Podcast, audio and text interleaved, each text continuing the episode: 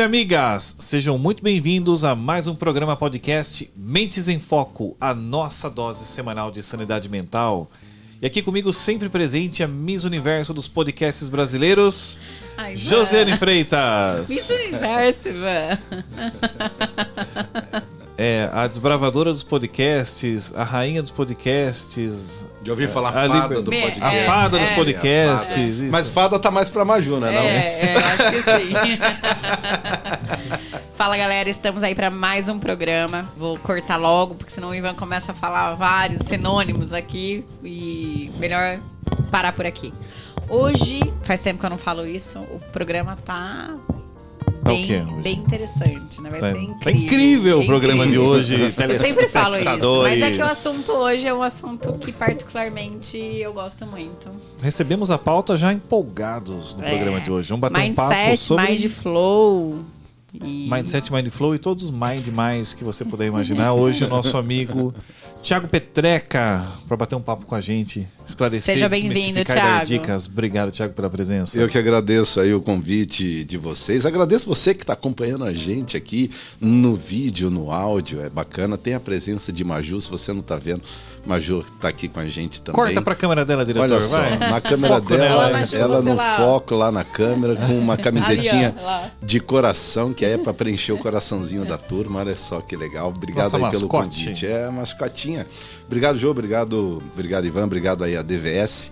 é, que é a, a editora do livro do Mindset ao Mindflow, né? Onde eu tive a oportunidade aí de, de discorrer algumas palavras que espero tenham feito sentido. Legal. É, O, o Thiago é psicólogo? Não, cara, Não. eu Não. sou. Quer ver? Eu sou um cafezeiro de primeira. Ah, não, porque eu ia falar que acho que a profissão que mais aparece aqui é psicólogo, né? É é um programa dos Cara. psicólogos, mas não é psicólogo.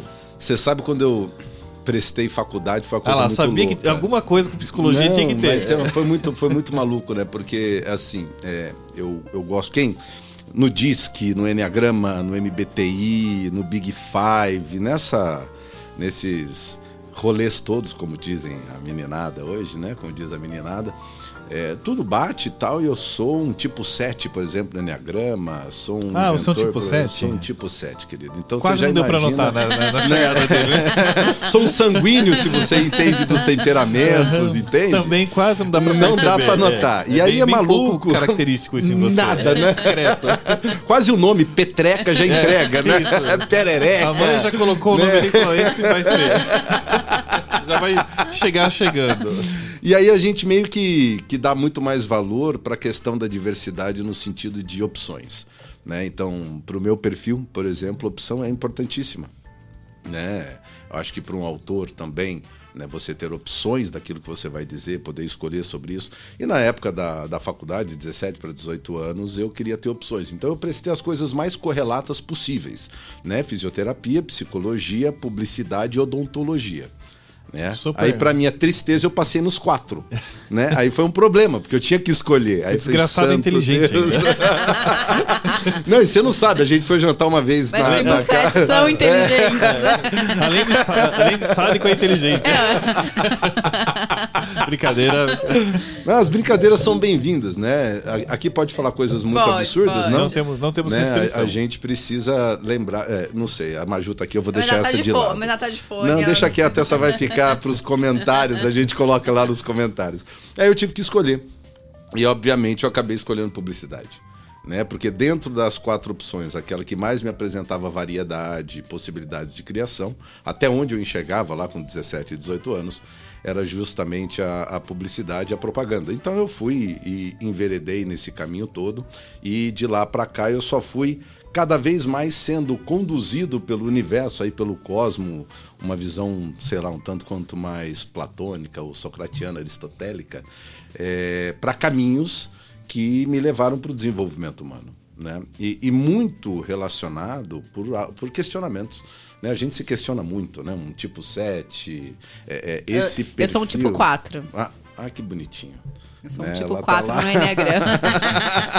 Beleza, Ivan, é comigo e você então. Eu sou, Vamos eu junto. sou- tecnicamente eu sou tipo 6, embora eu discorde desse Porque você diagnóstico. sabe que o tipo 6, ele é o primeiro ponto dele é discordar do tipo do tipo dele, É, do ele tipo vai dele. pra segurança, É. tem um quê de análise e tal. É Meu pai é um tipo 6. Um tipo 6 sexual, teoricamente. Então eu Ah, tenho uma entendi. veia ao mesmo tempo que. Eu sou cagão, mas audacioso ao mesmo tempo. Mas você um sabe que eu um tenho audacioso. um pai tipo 6, uma mãe tipo 8, casado com uma esposa goiana tipo 1. E pra quem tem Enneagrama, é, é fantástico, né? Você vê que eu gosto do rebuliço. né? O tal do rebuliço é um negócio que faz parte. Esse rebuliço todo me Quem fez... que era o tipo 8? A minha mãe. Sua mãe? Minha mãe, é. É, o tipo 8 é minha mãe. Mas acho que a gente para Toda aí. mulher tem na essência um tipo 8 ali, né? Pela... É, tem- é, não sei. É, Sei. tem umas mais tipo 2, mais docinho É. e tal, beleza, mas a minha esposa é um tipo 1, por exemplo. Né? E é muito interessante como as coisas acabam se encaixando a partir do momento que a gente se permite observar.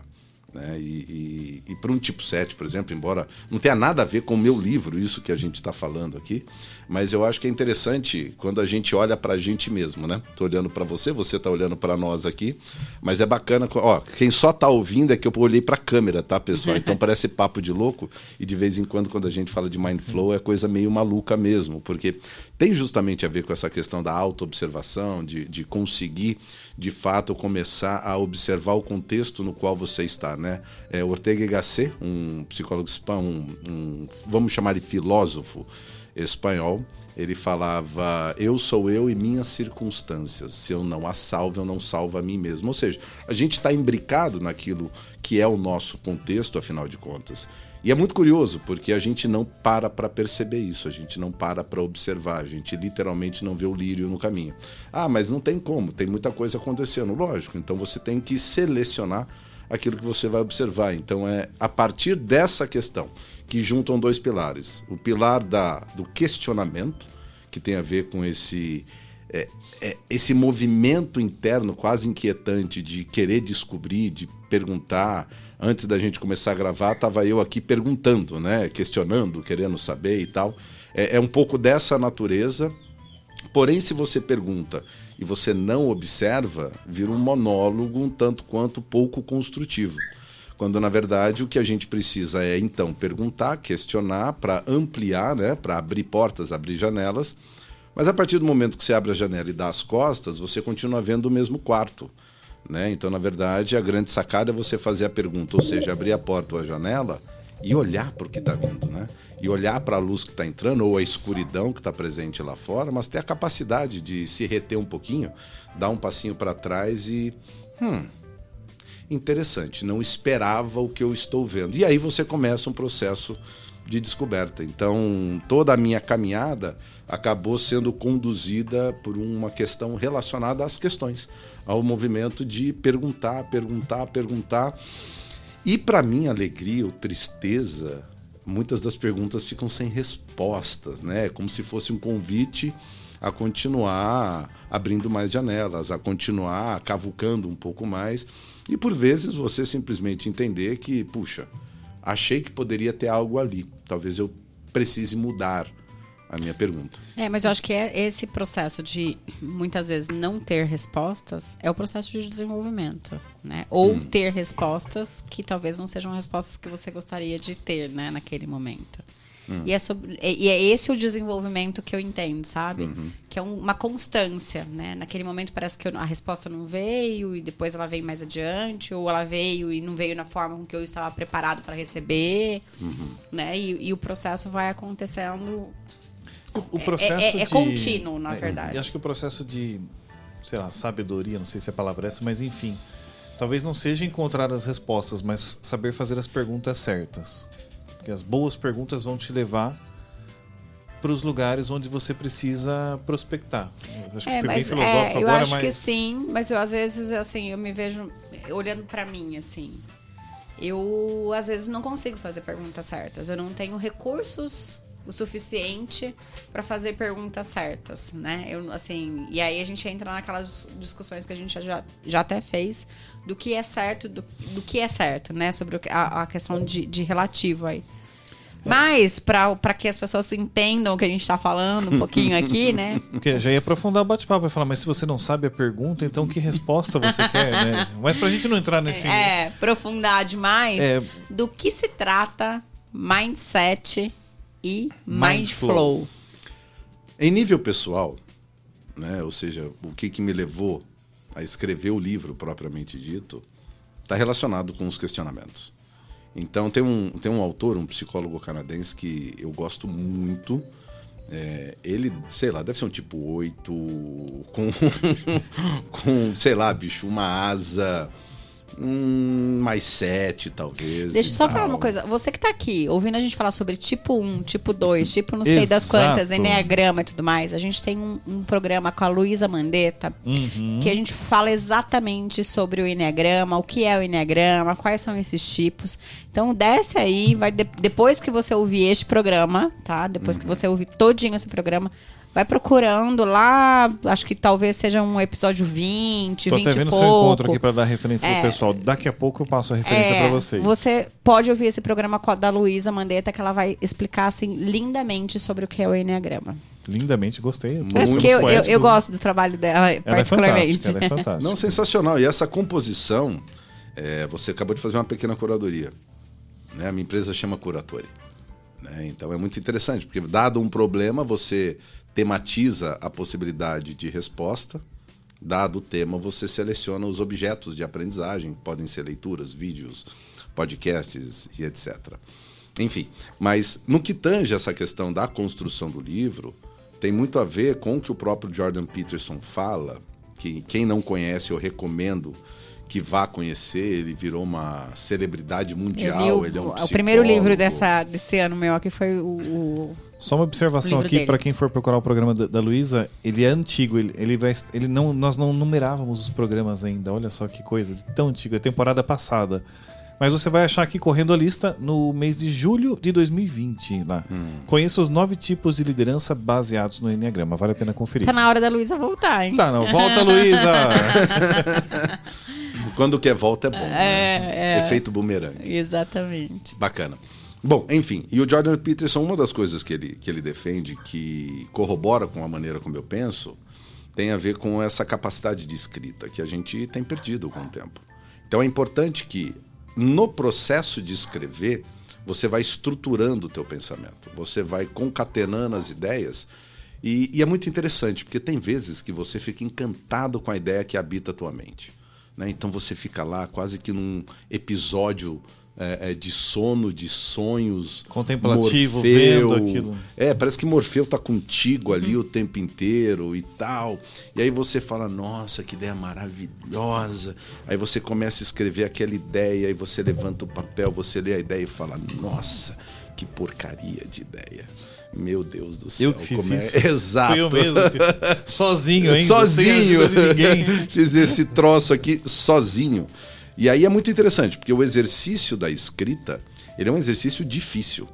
Ele é um exercício que exige um tempo, exige um esforço, e pouca gente de fato se dedica a isso. Porém, deveria ser, junto com a leitura, um dos exercícios mais frequentes que a gente pode ter na nossa vida, justamente para estruturar o nosso pensamento. Porque uhum. se você for pensar, há, há, muito tempo atrás, não, na verdade nem muito, né?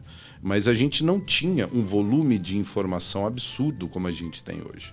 Então a gente está sendo impactado o tempo inteiro e não necessariamente a gente consegue controlar todos esses pensamentos que estão na nossa cabeça. Isso é interessante porque eu participei de uma, de uma pós-graduação em ciência de dados em 2021, se não me engano, e a, o, o, professor ele trouxe um dado interessante hum. justamente sobre isso. Olha, é, atualmente a humanidade gera em um ano mais, um volume maior de informações do que ela gerou tipo nos últimos mil anos. Uhum. Se você pegar todo o conhecimento gerado pela humanidade até 1990, 1980, algo nesse sentido, e acoplar, hoje nós geramos um volume maior do que esse de dados em um único ano. Então, é uma construção tão absurda, tão, tão escalada que é difícil. Como é que, e aí, como é que você lida e organiza com tanta informação então, disponível? Eu não vou saber também a, a, a, fonte aqui da pesquisa, mas assim. Mas é verdade. Mas, é, mas eu posso depois até procurar. Mas assim, a- é, essa pesquisa, né? Vou falar de Harvard, porque toda pesquisa fala que é, é Harvard. Falou Harvard, quali- já, já qualificou já. Vou trazer Harvard, porque daí já qualifica. Tem um estudo de Harvard.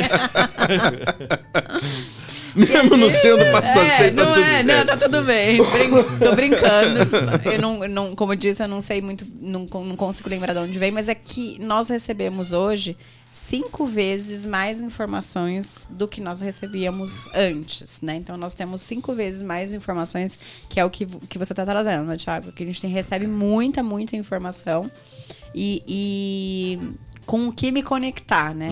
Pra onde olhar. Tem muito estímulo, muita coisa acontecendo e eu não consigo saber pra onde eu olho. E aí que entra a questão do estruturante do mindset. Que aí eu já vou chegar nesse ponto que eu relato mais do meio para frente no livro, que antes a primeira parte do livro, vai a primeira metade, ela é mais provocativa. Ela tem como função literalmente tentar ajudar a abrir um pouco a janela.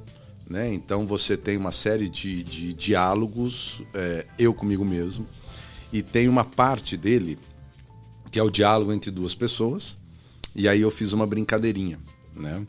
Que é o diálogo entre Sete Arcos e Iris. Sete Arcos é uma brincadeira com o nome Sócrates, né? E Iris é um nome unissex. Porém, é também por onde recebemos a luz. Né? Então, a, a ideia da maiêutica de Sócrates, de você fazer nascer aquele conhecimento pré-existente, ou aquele que já está latente, e ele precisa vir à luz, esse diálogo ele é bastante interessante como uma provocação. Eu lembro que eu mandei para um colega meu, Igor, dar uma lida, ele respondeu e falou assim, cara, você bebeu o quê para escrever esse negócio, né? São apenas nove páginas, mas páginas começa na página 76, mas é, é, um, é um diálogo que tem como função uma provocação. Então tem vários trechos do livro que eles, ele tem como função essa provocação. Você trouxe o livro? Eu trouxe o livro. Põe ele aqui pra gente, porque aí o pessoal... ah, então deixa eu. Ah, tá lá, ó. Eu vou E- ver, vou pedir pro Dani. E já avisamos Po- que uma, pode- uma via fica confiscada ao programa Mentes em Foco. Vocês não receberam o livro aqui? Não recebemos. Ah, você tá de brincadeira. Mas vamos receber rapaz. agora em primeira mão. Ah, então demorou. Eu não Então, aceito sair daqui sem um verdade, livro. Então você terá aqui, ó, do Mindset ao Mind Flow, tá aqui. Opa, o mostrando aqui pro nosso pessoal. Livro. Pode deixar aqui. Obrigado, irmão. Olha, Paulo Amorim. Mas é o presidente do Senex, tá? Mas aqui, é, é legal que a gente tenha pegado o livro, mas de qualquer maneira, é, é, eu já vou contar o que, que tem a ver na capa. Né? Então, a estrutura da capa, o pensamento da capa tem a ver com o conceito que, que eu acabo trabalhando aqui dentro. Então, essa primeira parte tem a ver com a provocação. A segunda parte tem a ver com a estruturação. Né? Então, uma das vantagens de a gente começar a entender um pouquinho mais do que se trata essa estruturação, que não foi criada por mim, foi criada na década de 70 por um dos meus professores, que é o Robert Diltz. Né? Essa estruturação te ajuda a entender a si mesmo e a entender o que está acontecendo ao seu redor através de filtros. Né? Então, quer queira ou quer não, o mindset ele é um filtro. Né? O que acaba acontecendo é que a gente não necessariamente tem noção do filtro que a gente está usando. Lembra do y Gasset? Né? Eu sou eu, é minha circunstância. Então, o contexto no qual eu estou inserido, ele é como se fosse, como se fossem gatilhos, e esses gatilhos vão ativar algumas respostas dentro desse meu construto interno aqui dentro. E aí veio o conceito do Mind Flow. Por quê? E aí eu falo da capa. Se você for notar, dentro da palavra Mind Flow, você tem várias palavras mindset. Então, o conceito do Mind Flow que foi criado aqui para esse livro, ele está justamente relacionado à compreensão do conjunto de mindsets que você vem utilizando ao longo da vida, que está relacionado com o construto, com o construto histórico teu, né? Então, todas as influências, todas as circunstâncias, todas as tuas experiências foram gerando respostas internas, e essas respostas internas, algumas ficaram amalgamadas, elas ficaram imbricadas no teu ser, e aquilo vai criando filtros que te permitem traduzir a realidade de uma forma muito singular, de uma forma muito particular. Então, o Mind Flow é justamente essa capacidade de você começar a reconhecer alguns desses mindsets, as suas respostas na hora que você usa esse mindset. Então, por exemplo, poxa vida, uh, hoje está chovendo e porque está chovendo, toda vez que chove eu tenho sorte, ou quando faz sol pela esquerda, 38 graus a norte, eu começo a ter um pouco menos de sorte. Hoje, com certeza, o meu, o meu chefe vai estar tá de paletó azul. Você fala, mas que, que coisa insana. Aí você chega no escritório e aconteceu tudo isso. Você fala, mas pera lá. Isso aqui é premonição? Que negócio é esse? Não, na verdade, como existem muitos gatilhos, existem muitos estímulos, né? Então, como diria Spinoza, são essas relações de afetos, né? Então a gente tem esses gatilhos, esses inputs do mundo externo e a gente vai tendo respostas automáticas o tempo inteiro. Só que esse nosso automatismo não necessariamente é positivo para algo que a gente venha a desejar criar na nossa vida. Então, obviamente, entra a lógica do hábito. Então, se eu consigo habituar-me a executar alguma coisa, a soma desse hábito me leva para onde eu quero, show, é, seria ideal fazer isso. Né? Você automatiza algo que é bom. Agora, nisso não é verdade. A gente né? automatiza coisas ruins também, né? A gente automatiza vícios quando a gente deveria automatizar virtudes. Né? Então é, é, muito, muito interessante a partir do momento, e a gente volta lá atrás, quando eu falei da questão da capacidade de observação. Então, tem um momento em que eu cito a necessidade do teu estado de presença. Né? Tem um episódio de vocês que vocês chegam a citar o poder do agora do Eckhart Tolle. Sim. É muito Sim. interessante. Eu tive num seminário com ele, por 15 minutos eu dormi. Foi bem interessante. Poderoso esse agora, hein? É, é, é bacana, porque ele começa o seminário assim: Olá, Bem-vindos à nossa conversa de hoje. Eu já tinha caído. Pelo que vocês já notaram, não necessariamente será muito animado, mas será profundo. Ele mesmo já caindo, cai no sono. Mas é o poder do agora, enfim. Mas é interessante porque essa é uma das habilidades. Eu tenho um curso chamado Liderança Autêntica é, a primeira etapa do curso, a gente trabalha um conceito de estado de presença, mas no estado adequado. Ou seja, para aquilo que eu vou fazer agora, de onde eu estou para onde eu vou, qual é o estado mais adequado? Ou seja, como que eu venho de Campinas aqui para São Paulo para fazer essa gravação? Qual é o estado mais adequado no qual eu preciso estar para entregar o meu melhor para Jô, para o Ivan e para todo mundo que acompanha o podcast Mentes em Foco? Né? Então, trazer à consciência isso te traz um pouquinho mais de controle da tua jornada. Né? Então, o Mind Flow é a consciência de que existem diferentes mindsets e esses diferentes mindsets eles vão traduzindo a tua vida de uma forma muito particular. E aí o que é legal é o seguinte, porque às vezes eu traduzo uma situação de briga em casa ou uma situação de conflito na empresa justamente como conflito talvez eu venha a traduzir a ação de um líder ou de um chefe como alguém rude e eu ganhando consciência disso, entendendo um pouco melhor do perfil daquela pessoa, do meu próprio perfil, eu posso chegar à conclusão de que inclusive ele, ele ou ela nem está sendo desrespeitoso ou desrespeitosa, está sendo apenas assertivo. A partir do momento que eu ganho a capacidade de transmutar esse significado, eu transmuto a minha própria realidade. É, eu acho que assim, eu tô te ouvindo aqui, vem, me vem algumas coisas à mente. Primeira coisa que mindset, acho que seria interessante a gente pensar sobre a configuração da mente, né? E aí, é, quando você está dizendo assim, a gente tem vários mindsets, eu configuro, eu tenho várias configurações ali, ou possibilidades de configuração. Quando eu penso assim, ó, é, aqui no, no, meu celular tem um, um ícone chamado ajustes, uhum. né? E dentro desses ajustes eu consigo fazer as configurações uhum. de acordo com e já vem com algumas configurações de fábrica. Sem dúvida. Né? Então, assim, acho que essa é, analogia acho que é bem interessante, né? Que ao longo da minha vida também vou sofrendo ajuste, eh, vou tendo configurações novas, novas configurações ali no meu, no meu mindset. É, com relação ao mind flow, quando você diz assim, é, colocar a atenção, não sei se, se, você usou a palavra atenção, mas eu vou, vou trazer, né, como ficou aqui na minha mente. Colocar uma atenção adequada à, à, à situação. é quase que um estresse adequado? Ah, o colocar atenção no momento, ele é um pré-requisito. Ele é uma etapa do processo. né? O Mind Flow em si, ele é a consciência de que você tem Tá. mindsets, ou seja, esse construto interno, esse conjunto de configurações, que na maioria das vezes a gente nem sabe que tem, e também a consciência do que está externo. Tanto é que para a liderança autêntica, que eu cito no livro, tem um tripé.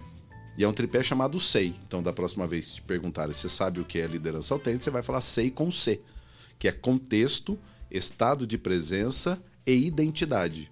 Ou seja, é aquilo que está fora de você, é externo a você, e aquilo que é interno a você. Esses dois mundos vão se encontrar a partir do momento que eu lanço mão do recurso do estado de presença, que é essa capacidade diligente, intencional, esforçada de observar a mim E ao e ao contexto. Quando você fala, por exemplo, de inteligência emocional do próprio Daniel Goleman, se bem que Spinoza já falou isso lá no século XVII, né? Então, enfim, o Daniel Goleman traduziu cientificamente algo que um filósofo conseguiu traduzir racionalmente, né? No- e até poeticamente, de certa maneira. Mas é muito curioso, porque nessa formatação, o estado de presença, ele, por exemplo, na inteligência emocional, é fundamental. Por quê? Qual é a primeira etapa? Eu preciso reconhecer a emoção que eu estou experimentando. Agora, como que eu reconheço a emoção que eu estou experimentando se eu não paro para observar? Então, a capacidade de parar para observar é uma das capacidades mais importantes que a gente precisa desenvolver para que a gente possa, primeiro, reconhecer que o nosso piloto automático, os diferentes pilotos automáticos que estão regendo a nossa vida, não necessariamente são bons para os resultados que a gente quer para a nossa própria vida. Isso porque tem muita gente que nem sabe que resultado é esse. Né? Não consegue pintar um cenário como esse bonito aqui, todo pintado na parede e tal. Não tem essa visão clara. E tudo bem se não tiver clara, mas um norte você precisa ter. Um norte você precisa ter para se direcionar. Eu, eu- eu- o meu esporte é um esporte bem estranho, né? Assim como o meu nome, Petreca, né? É, eu não jogo futebol, não jogo vôlei, não joga não jogo peteca, né? basquete. Já joguei peteca, mas eu sou jogado para cima e para baixo também.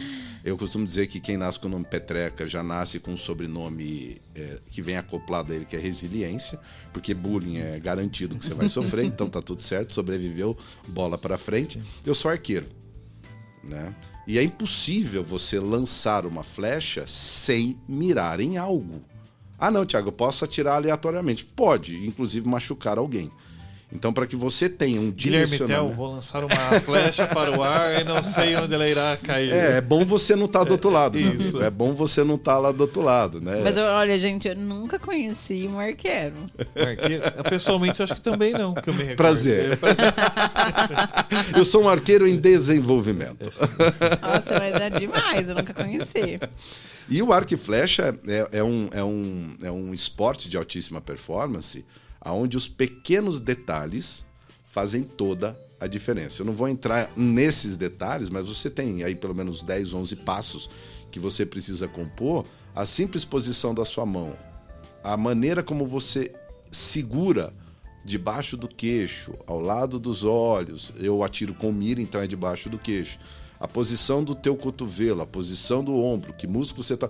Meu, você não tem noção. É assim, é irritante de tão complexo, entende? Porém, é um esporte que me obriga a entrar em estado de presença, E de flow. observação e flow total. E é impressionante. O, o- Sato, que é o meu professor, ele só faz assim: eu erro, por exemplo, o alvo, ele fala, pensando, né? É, tá certo, tô pensando. Mas como assim? É, o, observar, o observar é o não pensar, mas não é ausência de pensamento. É muito louco isso. Né? É um não pensar, embora não seja ausência de pensamento. Para um pragmático, o Ivan aqui, ele tá assim, gente do céu. Não, pra mim, na verdade, é- faz muito sentido. Faz sentido? Ah, que Eu- eu- fantástico. Pra mim, é pensar E pra no você, alvo. faz sentido? Bota comentário aqui. fala assim, cara, não tô entendendo bolhufas, mas Pra mim, é o pensar, achei curioso. É o pensar no alvo. É o Isso. foco do pensamento, na verdade. É, é, então, vamos lá. Olha que curioso, né? É, é o, é o não pensar tendo pensamentos. Porque assim, ter pensamentos, ele é quase instintivo, ele é automático, ele acontece, ele é um fenômeno. Assim como a memória. A memória é um fenômeno. Você não vai. A não ser que você tenha aprendido, por exemplo, o Palácio das Memórias, aquelas estruturas de memorização específicas, para a grande maioria, é, a memória é um fenômeno. Como assim é um fenômeno? Você fala assim, puxa, o é, que, que eu comi na semana passada, quarta-feira, para o almoço? Você não vai lembrar exatamente, necessariamente tudo o que aconteceu. Mas, fenomenologicamente, a coisa emerge e pronto, pumba, é aquele cenário. Tanto é que confiar na memória é um certo problema. Né? Por quê? Porque ela nunca é completa como um todo. A minha é. A minha é perfeita. E aí de quem questionar. Não, e tem um traço que é interessante. Todo mundo, você também, provavelmente, que tem esse traço, tem a modéstia presente, entende? Isso é muito importante, Essa... né? Porque a modéstia te ajuda a entrar em estado de presença. Ela, ela, vai dizer que não é modéstia, é simplesmente autoconhecimento. É. Exato, que é tipo muito quadro, modesto, né? por sinal, né? Isso é muito modesto, isso é muito modesto. Mas completando, e aí o que, que vai acontecer é que a partir do momento que você se permite a observação, você começa o processo do Mindflow. Né? Começa com a capacidade. Eu até diria que antes da observação tem um interesse em observar. Porque, de novo, é esforçoso, gasta energia, não está no seu automático. Né? Tem uma, se a gente for pensar numa questão bíblica, que é um grande livro, tirando a questão religiosa, orai e vigiai. Né? A lógica do vigiar é essa capacidade de você estar alerta, né? não neurótico, e sim alerta. Alerta no sentido de estar capaz de observar as tuas circunstâncias. De novo, Ortega y Gasset, eu sou eu e as minhas circunstâncias. Se eu não as salvo, eu não salvo a mim mesmo. Por exemplo, uma circunstância que eu traduzo como algo que me irrita o tempo inteiro, eu acabo me odiando nesse processo e se irritando-me comigo mesmo. Então, pera lá. Qual é essa minha relação com esse tipo de circunstância? A partir do momento que eu começo a ganhar um pouco dessa consciência, eu posso começar a estratificar isso dentro de uma estrutura que é proposta pelo Robert Dilts, conhecida como níveis neurológicos. Né? Quem fez PNL, por exemplo, Sim. sabe disso. Eu estive com o Robert Dilts numa formação né, numa formação de consultoria generativa. Eu fui o primeiro consultor generativo no Brasil, formado pela, pela Dilts Strategy Group. Olha que chique, gente! Mas nada mais é do que estar com, com o criador desse negócio que vem da década de 70. E essa é uma outra coisa curiosa. Cuidado com as novidades.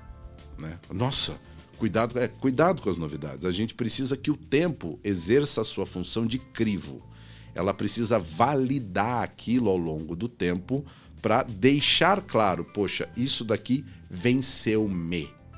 Então, quando você volta para a filosofia, você tem mais de 2.400, 2.500, 2.600 anos de pensamentos que venceram. Sim. Se você for para o taoísmo, por exemplo, que é uma outra filosofia lá na parte oriental, chinesa, ela tem 7 mil anos.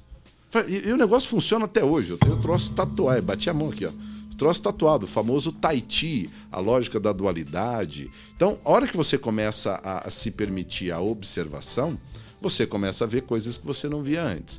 E aí tem um ponto que é curioso, gente. É, hoje é um, um, é um rolê forte a lógica do autoconhecimento. Todo Sim. mundo precisa passar pelo autoconhecimento, realmente é algo importante para o próprio desenvolvimento. Porém, tem um negócio que ninguém avisa, né? Autoconhecimento, eu vou usar o francês agora, tá? O autoconhecimento é uma merda, bicho. Você fala, porra, pelo amor de Deus! Que sacrilégio! Fala, não, não. Mas ele é necessário. Mas por que, que eu tô falando que ele é que desafiador? Porque ninguém tá te avisando. Se a gente for olhar a estrutura da, da jornada do herói do Joseph Campbell, você vai entrar na caverna, vai enfrentar os teus dragões.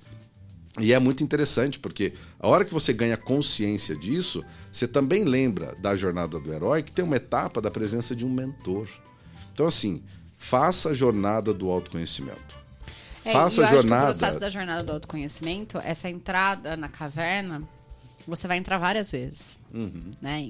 ao longo da sua vida, você entra nessa caverna várias vezes. E cada vez que você entra, o, o dragão tá maior, né? Porque os menorzinhos você vai matando no começo, entendeu? Você vai Que nem lidando. videogame. É, que nem É, videogame. o né? nível hard ali, o, o O grande. processo do autoconhecimento, no meu ponto de vista, ele é assim, porque à medida que você consegue lidar com problemas mais simples, é, você vai aprendendo a lidar com os problemas, aquilo vai se tornando simples e aí não te afeta mais. E quando vem algo que te afeta mais, te afeta, é porque provavelmente ele tem uma complexidade, complexidade maior.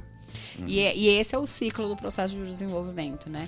E quando você estava falando sobre o Mindflow, me, me, me veio uma coisa assim. É, na verdade, acho que tem duas coisas que eu queria trazer. A primeira é sobre essa questão de a gente não colocar presente, né? Não, não estar presente, não estar, não colocar atenção no momento presente. A gente fa- falou até do- da questão do poder do agora, mas acho que não é nem sobre isso. É que a gente passa muito tempo da nossa vida olhando para o passado e se lamentando talvez do que aconteceu no passado e não aprendendo com as coisas que aconteceram no passado. E, e muito tempo olhando para o futuro, pensando no futuro, porque normalmente o futuro a gente pensa em algo positivo, mas a gente não coloca atenção neste momento presente, que é agora, no presente, no momento externo, né, nas ações externas e no seu comportamento que você cria esse futuro que você deseja. Então você fica ou preso no passado ou olhando para o futuro e não, não para para para entender ou para colocar atenção ou para viver que é o seu comportamento do agora que vai criar o seu futuro. Né? Então, ah, eu quero tal coisa, mas você não está tendo comportamentos coerentes com aquilo que você está querendo criar, né? É, e acho que essa, essa questão do Mindflow é, é colocar essa presença, colocar essa atenção no momento presente. E aí a gente falou de informações e tudo mais, eu entendo também que é, à medida que eu coloco atenção no momento presente, naquilo que faz sentido, então eu elimino os distratores, né? Eu vivo uma vida mais leve, mais tranquila. Assim, no aspecto de que passei pelo dia, fiz várias coisas, construí várias coisas, mas não terminei o dia esgotado. Porque às vezes eu ouço isso, sabe? Nossa, meu dia aconteceu, eu não fiz nada e tô acabado. É porque provavelmente você recebeu mil informações, você se distraiu com tudo que aconteceu à sua volta, não colocou atenção naquilo que vai construir o seu futuro e tá acabado, tá esgotado. Ó, em cima do que você está falando, Jô, é, o que me ocorre é o seguinte. É algo que me preocupa bastante, é, principalmente com, com as redes sociais e, e a intenção, muitas vezes, de, de vender conteúdo, de se tornar guru e, e- facilitar, às vezes até com boa intenção, tá? De, de facilitar a vida das pessoas para que elas tenham uma vida mais feliz, com mais sentido, com melhor propósito e etc. O que me preocupa é que muitas vezes vêm receitinhas. Né? Se você fizer isso, isso, isso, isso, então, por exemplo, você pega vários livros onde você tem lá a, a reprodução da história de sucesso de Oprah Winfrey. Aí você tem a história de sucesso do Guga. Aí você tem a história de sucesso do Bill Gates, do Elon Musk. Cara, assim, é, cada um é um, cada história é uma. E esse- essas pessoas, porque você tem a necessidade, você tem o acaso e a escolha. Necessidade, pelo viés da filosofia, é aquilo que cujo contrário não pode acontecer. Se eu pegar esse celular, vai fazer um barulho aqui, tá, gente? E soltá-lo, é necessário que neste ambiente, neste planeta, ele caia. Não tem como ser diferente. Se enquanto eu estiver segurando, ele está sobrevoando a mesa, é porque é necessário que ele sobrevoe, já que eu estou exercendo uma força sobre ele. A partir do momento que eu soltar, é necessário que ele caia. Ou seja, é necessário que você coma, é necessário que você durma, é necessário que você se exercite. Mas aí eu já estou entrando numa necessidade biológica.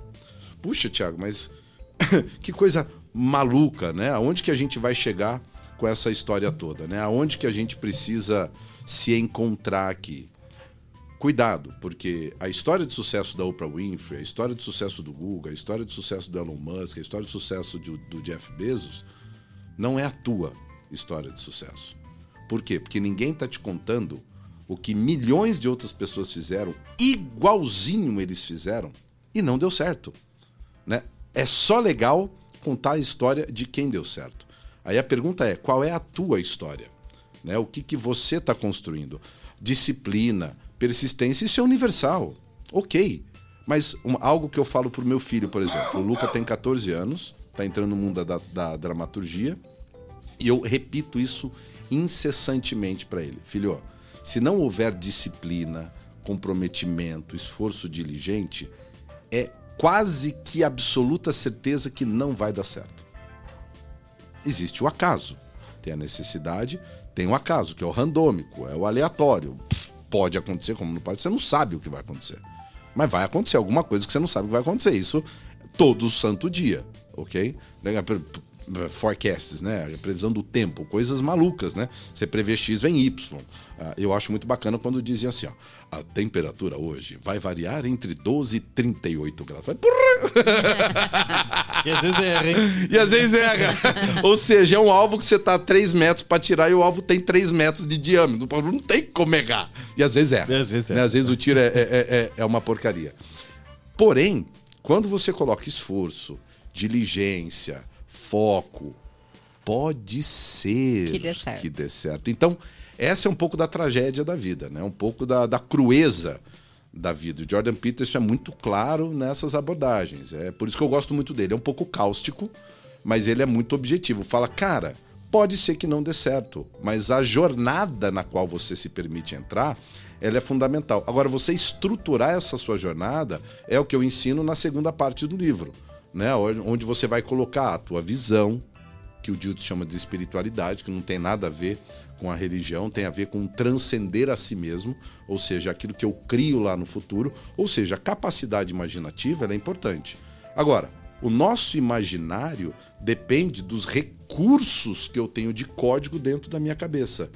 Quanto que você está lendo? O quanto que você está diversificando os teus insumos de pensamento? Aí a pessoa quer ser super criativa. Ai, eu não consigo ser criativo. Mas, cara, você não se esforça, você não alimenta. Ah, bacana, vou colocar para um grande mestre cuca fazer um grande prato. Tá aqui, brócolis, arroz e feijão. Divirta-se. Tá, mas é, é só isso que eu tenho? Nem sal, amigo. São só esses três ingredientes. O cara vai fazer o melhor que ele pode, mas vamos combinar que está longe de ser o melhor prato que você vai comer na vida. A tua avó vai fazer um muito melhor. E está muito longe da capacidade, do potencial que esse mestre Cuca tem de entregar. Mas falta ingrediente. Então as pessoas não são incentivadas a diligentemente estudarem. Elas querem estudar coisas de dois minutinhos, ver um videozinho de dois minutos. Pô, pegar um podcast de uma hora, como esse aqui, por exemplo, ou do Jordan Peterson, a média uma hora e meia de um assunto mega denso é esforçoso, mas você recheia o teu, o teu arcabouço criativo de ingredientes com os quais você pode trabalhar. Agora, se você não para para se observar, se você não tem o interesse de parar para se observar, você não consegue nem olhar onde você vai melhorar. E aí, a hora que você para para observar, ok, o que, que eu tô vendo? Puxa, aí é um outro problema. Porque ao ver o que eu estou vendo, eu preciso, como ser humano, para trabalhar uma questão racional e lógica, eu preciso encaixar essas coisas. E os níveis neurológicos ajudam. Então ele vai encaixar, por exemplo, a minha visão de mundo, que muitas vezes a pessoa não tem.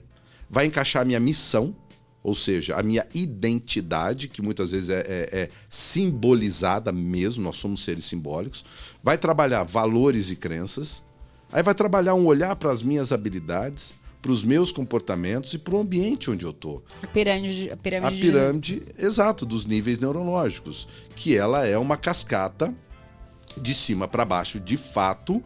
Quando eu transformo em cima, automaticamente eu vou influenciando as coisas que estão embaixo. Então é muito bacana, porque a hora que você olha para uma situação, você fala, puxa, mas aquele chefe que me irrita o tempo inteiro, que gatilho é esse? Por que, que eu estou sentindo isso? O que, que eu ganho sabendo que eu estou sentindo isso? Porque vamos combinar na vida real, ele é teu chefe. Ou ela é teu chefe, né? Você não vai mudar é. essa condição até que possa. Mas você pode mudar a forma com que você lida com a situação. Ah, e então eu ia te fazer uma pergunta. É, só. Eu já ia te fazer uma pergunta. Eu ia falar, e nós conseguimos mudar o mindset? Então eu já acho que é, antes de fazer a pergunta já tem a resposta, né? Que podemos? Podemos. Na verdade, a gente deve. Embora exista a palavra em si, mind, 7 dá uma impressão de que ela está fixada, ela está estruturada. O que na verdade você vai fazer é construir um novo conjunto de elementos que estrutura o seu mindset.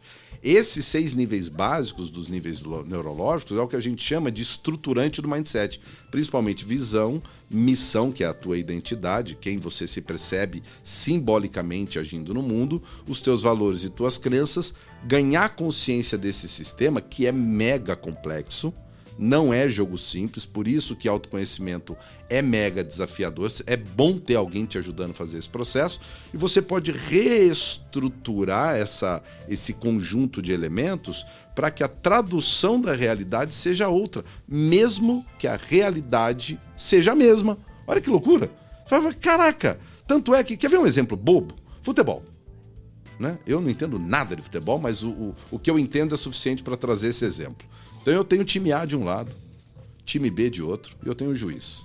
Beleza. Bola do time B entra na rede do time A. Show de bola. Reação do time A. Bah, caramba. Ah. Reação do time B. Yes! Reação do juiz. Plácido. Tem que ser. ele tá torcendo pro time A. Baixo, é, às né, vezes dá uma reaçãozinha ali e tal, mas espera-se que ele esteja plácido ali, neutro. Mas pera lá, qual é o fato? O fato é bola na rede. Não existe nada mais como fato do que bola na rede. O que acaba acontecendo em cima desse fato são interpretações a partir de onde eu estou. Se eu estou posicionado simbolicamente como um torcedor do time A, eu vou ficar pé da vida. Se eu estou posicionado como alguém que torce para o time B, eu vou ficar feliz. Mas caraca, o fato é igual. O fato é exatamente o mesmo. Você que é diferente comparado ao outro perante aquele mesmo fato. Faz sentido? Faz total. Eu falo Agora, que é a lente. Um... É a lente que você usa. Né? Mas aí a galera. A lente, trocou a, a perspectiva. Só uma observação, Ivan. É, mas essa que é a grande pergunta, porque assim, já caiu no conhecimento comum o conceito de lente, os óculos que a gente coloca e tal, mas a grande questão que fica é: bacana, legal, eu estou usando esse óculos para ver a vida. Eita, eu estou usando esse óculos para ver a vida. Mas não tá legal. Troca o óculos. Exato, como? e aí que a treta começa. É aí que o grande problema começa. Como é que você troca o seu óculos, porque não é só você tirar este óculos, ele está dentro de você. Você precisa transmutar o seu óculos. Para isso, é bom você ter uma estrutura que te ajude a caminhar. Você tem vários caminhos. O que eu proponho no livro é uma das possibilidades. Como eu também preciso de um certo racional para compreender as coisas, né? Eu adoro a poética, vamos passando pela retórica, dialética, analítica. Eu preciso chegar na analítica para a coisa fazer um pouco de sentido. Afinal, lá no Enneagrama, eu estou na tríade do racional. Né? Então você tem o emocional, racional e instintivo. Eu tô, cara, eu tô ali no, no racional, pendendo um pouquinho lá na asinha 8 do, do instintivo. Beleza. Mas eu preciso estruturar. Então a minha proposta no livro é uma estrutura estrutura que pode ajudar as pessoas, primeiro, a ver que óculos estão usando, a encontrar esse óculos lá dentro. E são vários. Ele fala, cara, beleza, mas esse óculos de sol aqui que eu uso à meia-noite tá desgrama, né? Mas óculos de sol meia-noite onde não tem luz vai me cegar por completo. Exato. Meu comentário, na verdade, é que ouvindo toda essa, toda essa, essa aula que você está dando aqui com a gente, o que, que para mim fica muito, muito evidente? Mesmo com o exercício mental do time de futebol, a compreensão desses conceitos exige uma capacidade de abstração do indivíduo bastante elevada. Uhum. Porque eu tenho certeza que tem muita gente nos ouvindo e que ainda deve estar, talvez, patinando. Uhum. Traz uma formulação mais concreta e simplificada disso que, disso que a gente está colocando aqui. Ao racional. Pensa, exato. Para mim, então. mim, o conceito é claro, mas é, tem, é, tornando isso mais palpável do mindset ao mind flow esse exercício que as pessoas fa precisam fazer? Olha só que interessante. Eu sei que é difícil né? fazer isso. Não, não, não, é só uma questão de ser difícil, é uma questão de ser complexo. Tá? Por quê? Porque, como se diz, para grandes ideias, grandes palavras. Não que a minha seja uma grande ideia, eu só estou subindo, subindo em ombros de gigantes aqui. Né? Tem pouco da minha criação aqui. O que tem muito da minha criação são as provocações e a maneira como eu sugiro que se faça o que eu proponho que se faça, que é parar, observar, pegar o que se observa, coloca numa estrutura, ou seja, para essa situação, que visão que eu estou tendo, quem está sendo eu, né, gerundiano. Através de uma escrita. Através de uma escrita. E dentro do livro, por exemplo, eu trago alguns exercícios. E é basicamente exercício de escrita. A gente precisa pôr no papel, literalmente, para você conseguir enxergar o que você está pensando. Olhar com os teus olhos aquilo que você está pensando, não só o olho interno. Então, por exemplo, eu consegui traduzir isso aí falar, puxa vida, exige um nível de abstração grande. Sim, exige. E essa é uma das minhas maiores dificuldades com esse conceito. Por quê? Porque a coisa mais comum é, tá, beleza, bonito isso, hein? Mas dá pra você traduzir de um jeitinho mais simplão? Então, não. Aí que tá, você precisa passar pela experiência. Tem certas coisas, eu posso virar para você e falar assim, Van, nadar. Nadar, cara, é bico. Meu, é bico, é tranquilo, é uma coisa sensacional. Você vai adorar, inclusive aquela piscina ali tá quentinha. Aí você pensando assim, cara, eu não nado, eu nunca nadei na vida, nunca tive interesse em nadar. Mas eu falo, não, é, é fácil. Inclusive tem um, tem aqui, ó, um passo a passo de como você vai nadar. Olha só, você vai aqui, você vai entrar na água, você vai sentir a água, você vai se colocar no horizontal, vai bater a perninha, vai botar o rostinho pro lado. Mas a primeira vez que você fizer isso, vai dar aquela afogada. Vai falar, caramba, o cara falou que era super fácil ainda não está incorporado, não está na tua inteligência somática essa experiência. Então, o que eu sugiro para que as pessoas compreendam é passe pela experiência de observar o que está acontecendo com você, utilizar o que eu trago no livro como um método, como uma estrutura para você começar a encaixar as coisas. Vamos tentar trazer aqui um cenário um pouquinho mais prático para o Ivan ficar menos nervoso né?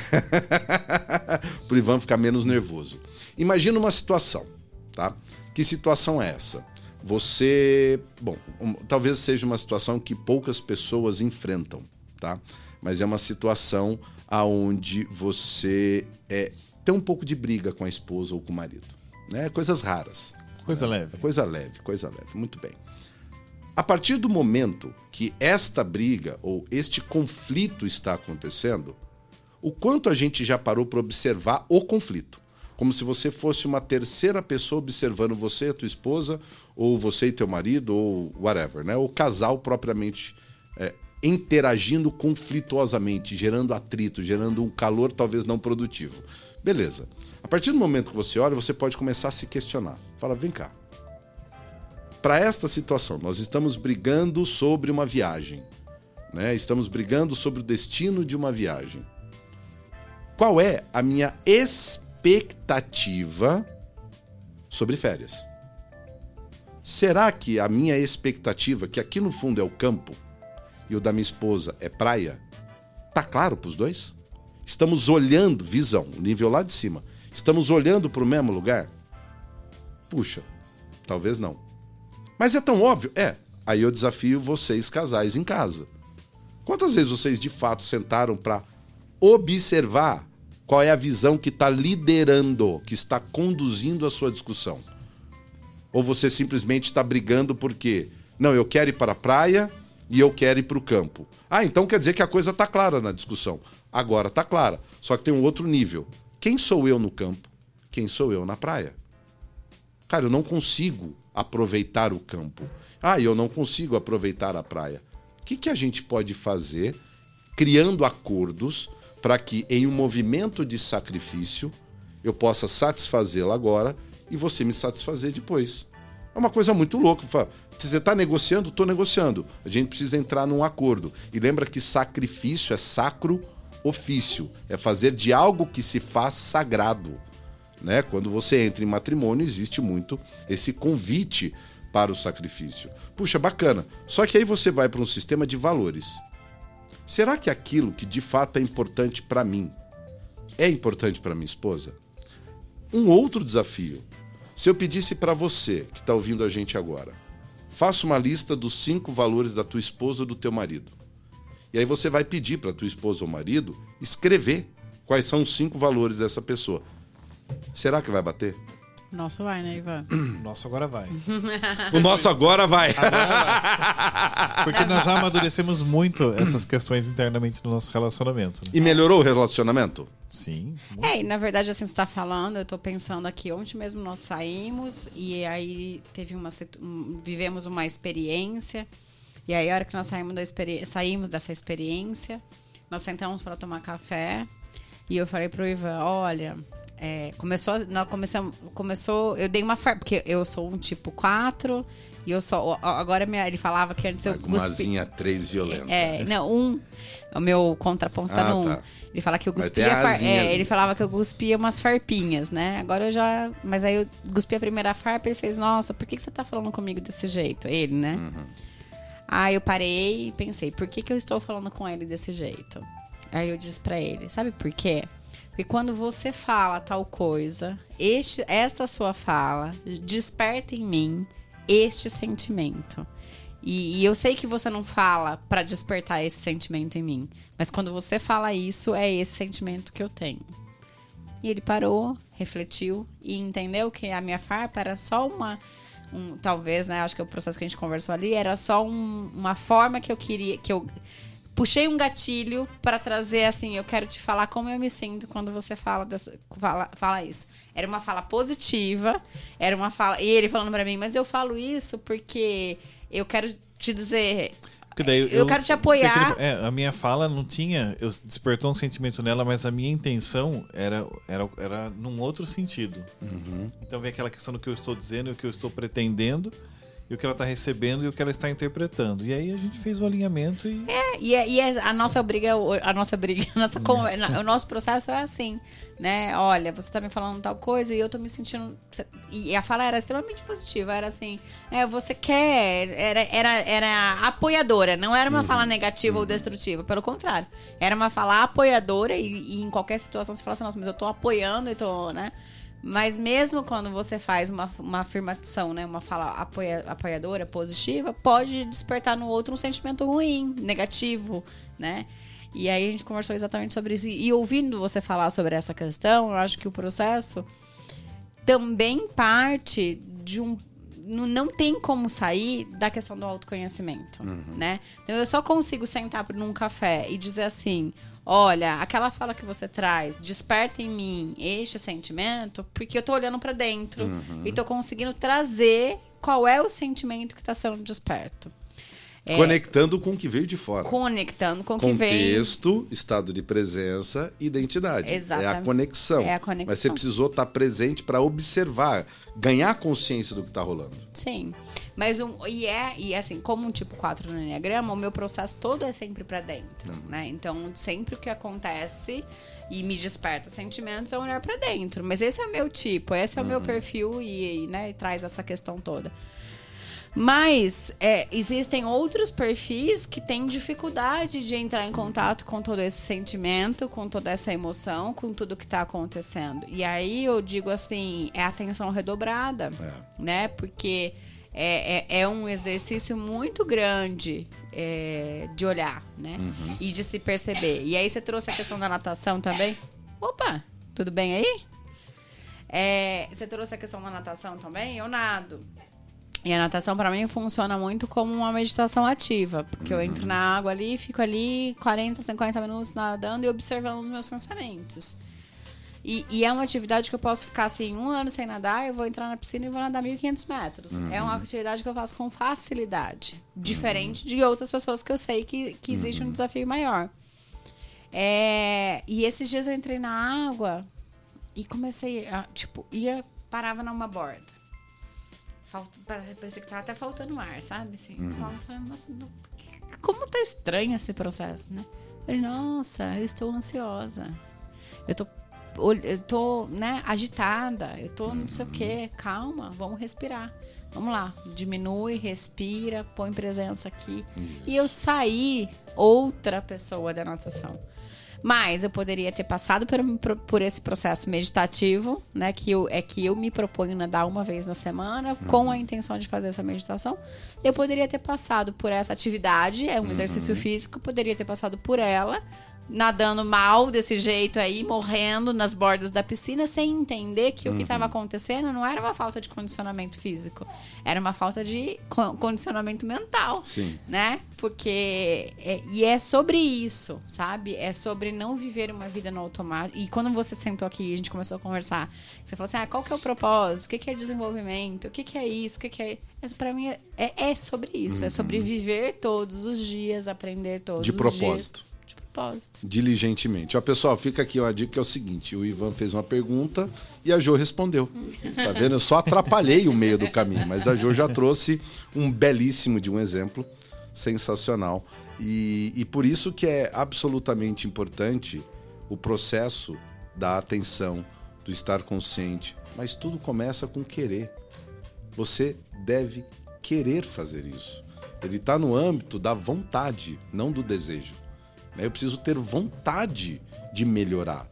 Eu preciso ter vontade de expandir meu potencial. No mínimo, no comecinho do livro eu falo, meu, já deu. É um texto no qual eu cito o cara. Já deu, basta. Só que muitas vezes a gente espera o fundo do poço para fazer algum tipo de coisa. Né? Por que não já imediatamente, já que todos nós precisamos de correção? Todos nós precisamos melhorar em alguma coisa melhorar aquilo, inclusive, que é bom. Por que, que a gente já não para e decide fazer isso agora, antes que seja muito tarde? Ah, antes tarde do que nunca. Tudo bem, mas às vezes esse seu tarde vai ser alguns dias apenas de glória. Né? Tenta, tenta antecipar essa glória para momentos mais presentes, mais agora mesmo, não tanto no futuro. Mas para isso é necessário tomar uma decisão de entrar numa jornada em si mesmo. Isso é fundamental. É, eu acho que é assumir as rédeas, né? Diz, é parar de colocar o barco à deriva, assumir as rédeas e realmente direcionar. Na verdade, ré e barco não combinou, mas enfim, deu para entender. é de um cavalo marinho, é. entendeu? As rédeas é, do cavalo marinho, tá tudo mas, certo. Mas assim, assumir o processo, né? Eu, eu tava aqui tentando lembrar, não sei se a conquista da felicidade é do Rousseau. Não, não, não, mas eu acho que é. Livro? É, A Conquista da Felicidade. Eu gosto muito de, de, de, dessa hum. abordagem, go, gosto dele e, e, e, as questões que ele traz neste livro. Porque, na verdade, a gente está falando de mindset, mind flow e tudo mais, e autoconhecimento, mas o ser humano quer ser feliz. Todo Rousseau. Mundo, Rousseau, né? Todo mundo quer ser feliz e, e eu gosto dessa. Porque todo mundo quer uma fórmula mágica para o processo da felicidade e ela não tem, não existe outro caminho a não ser conquistada, que é exatamente o que você trouxe, assim, do querer, né? Do, do realmente colocar um basta e falar, não, eu vou conquistar esse negócio, eu vou fazer isso acontecer. E, e eu li o último livro que eu estava lendo, agora eu entrei em um outro, mas assim, o último livro que eu trouxe também trouxe uma provocação muito interessante, uma filosofia objetivista, é, Anne Hand, acho que é assim que pronuncia, não sei hum. direito. Mas ela traz essa questão do racional, hum. sabe? Para quem é racional, né? Ela diz assim que a felicidade é extremamente. É, é, é tomar boas decisões racionalmente vão te levar ao processo de ser feliz ou não. Então, para quem está nos ouvindo, talvez, né, uhum. se faça sentido para você um lado mais intuitivo e mais sentir, Uhum. A gente tem, tem fórmulas de buscar o mindset, mind flow, talvez nessa linha. E se você tem uma necessidade mais racional e objetiva, também tem caminhos para você encontrar essa felicidade no mindset, mind flow também. Então só precisa encontrar qual que é a sua, né? De novo, observar e lembrar que você é você. Né? Então é legal as biografias, entender o que as pessoas fizeram para enriquecer os nossos códigos de tradução da vida. Ou seja, eu tenho mais ideias que me ajudam a traduzir o mundo. Então o mundo tem muitos inputs. Quanto mais código eu tiver na minha cabeça, minha esposa é design de interiores. Se ela, se ela entra aqui, ela como design de interiores, com códigos de design de interiores na cabeça dela, ela enxerga automaticamente coisas nessa sala que eu não consigo enxergar. Da mesma forma como eu leio um texto como autor, eu enxergo coisas que muitas pessoas não conseguem enxergar. Então, assim, amplia a quantidade de códigos que você tem, não tenha preguiça. E saiba que a jornada é tua. O meu professor Marcelo Arias Danukalov, que é professor de filosofia clínica, ele fala uma coisa que eu acho sensacional. Meu amigo, se você é lagartixa, não tenta ser jacaré. Mas seja uma lagartixa bombada, bonita, daquelas que sobe parede, sem dó, rápido. Que a mulherada grita quando é, entra na sala. Lagartixão! lagartixona! Uh! Mas não é jacaré. Né? Então, essa história de você pode tudo, sonhe grande, sonhe alto e corra atrás do seu sonho. Cuidado! Se é sonho de jacaré para lagartixa, você vai passar uma vida frustrada. Frustrada. Então, assim, é uma verdade dura, porque a natureza é injusta. Né? Olha pro Brad Pitt, olha para mim. É natural que isso, que essa injustiça aconteça. Né? É, aconteceu, velho. Tá dentro do acaso do tripé. Necessidade, acaso, escolha. Eu não posso escolher-me. Né? Posso transmutar algumas coisinhas, mas na essência eu continuo sendo esse Tiago Cardoso Petreca da forma como ele nasceu.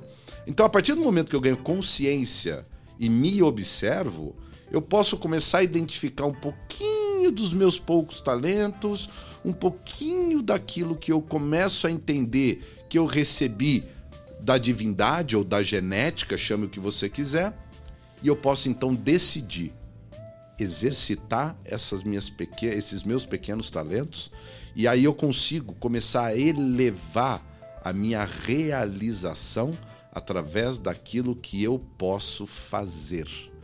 E não numa viagem de guru que diz que você pode tudo na vida, porque me desculpa, não pode. Você pode tudo que cabe a você poder.